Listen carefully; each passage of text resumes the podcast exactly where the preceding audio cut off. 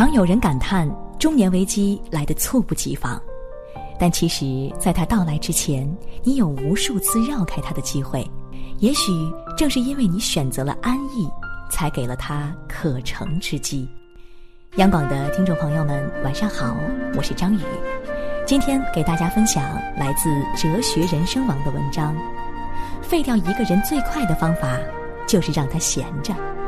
我们一起来看是一个怎样的故事。有人说，想要看一个人是否优秀，就看他闲下来做什么。有人忙里偷闲，利用坐车和排队的间隙读书、思考、写作；也有人终日无所事事，虚度光阴。闲并不是一个人的福气，相反，废掉一个人最快的方式就是让他闲下来。正如罗曼·罗兰所说。生活中最沉重的负担不是工作，而是无聊。朋友大学毕业后，凭着高学历进了一家大公司，以为从此一生安稳。本职工作完成后，便悠闲的追剧。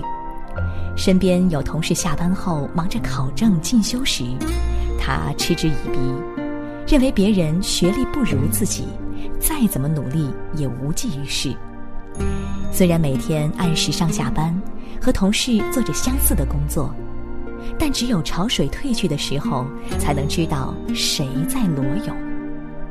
不过五年时间，行业环境影响下，公司面临改革，需要裁员。高学历出身的他赫然在列。彼时才发现，面临初出茅庐的年轻人，自己的体力和脑力都已经拼不过。几年来累积下来的阅历和经验没有转化成核心竞争力。毕业八年的他被迫重返人才市场，但彼时的他与毕业时相比毫无长进，面试屡屡碰壁。李尚龙曾说：“真正的安稳是历经世事后的淡泊。你还没有见过世界，就想隐退山林，到头来只会是井底之蛙。”让忙碌成为生活的常态，是实现人生价值的必经之路。人生有许多美好，无非是长期坚持的结果。而那些厉害的人，无一例外都过着自律的生活。一口气爬十层楼梯不带喘气，这对一个年轻人来说都很难。但九十一岁的老人李少鲁做到了。他的养生秘诀就是不让自己闲下来。每天早上七点起床，锻炼一小时；八点吃完早餐，出门散步；九点半回来读书看报；下午听音乐练书法，再继续锻炼一小时。抽空还帮老伴做家务。有句话说：“闲人愁多，懒人病多，忙人快活。”的确如此。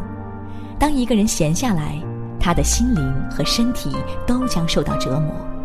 闲下来会容易胡思乱想、自怨自艾，而身体上的懒惰也会让我们离健康越来越远。相反，忙碌却是世间珍贵的良药，忙起来，生活便有了奔头。华人首富李嘉诚一生征战商界，拥有无数财富，即便这样，直到九十岁，他才选择退休。没退休之前，不论几点睡觉，他总在清晨五点五十九分闹铃响后起床，随后读新闻，打一个半小时高尔夫，再去办公室开始工作，数十年如一日。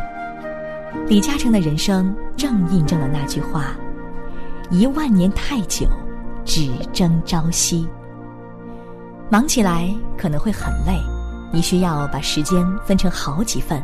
甚至像挤海绵那样挤时间，但却可以让我们收获到很多，比如财富、幸福和内心的充实。当你开始懂得珍惜时间，合理安排自己的生活，就是在延长生命的长度，拓宽人生的厚度，提升人生的高度。所谓不负此生，就是不曾辜负生命中的每一个阶段。好了。今天的分享就到这里，我是张宇。祝大家晚安。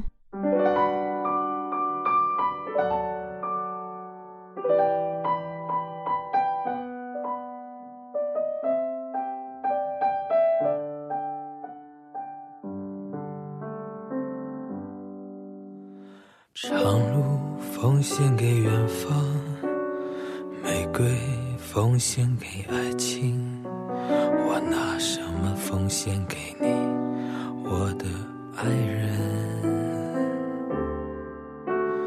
白云奉献给草场，江河奉献给海洋，我拿什么奉献给你，我的朋友？我拿什么奉献给你？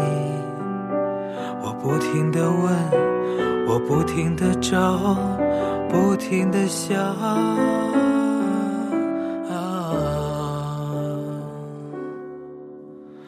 白鸽奉献给蓝天，星光奉献给长夜。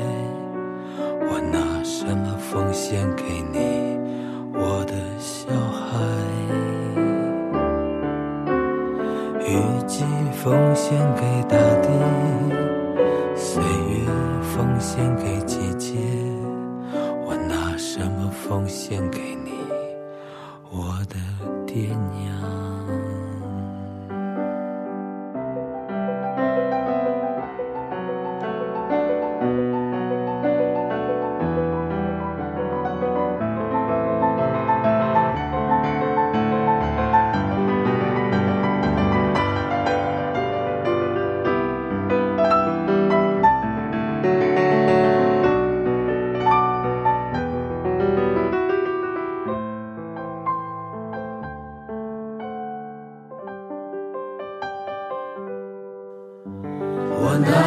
么奉献给你？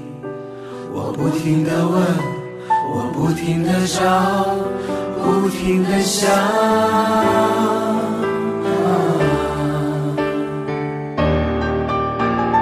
白鸽奉献给蓝天，星光奉献给长夜。我拿什么奉献给你，我的小孩？心奉献给大地，岁月奉献给季节。我拿什么奉献给你，我的爹娘？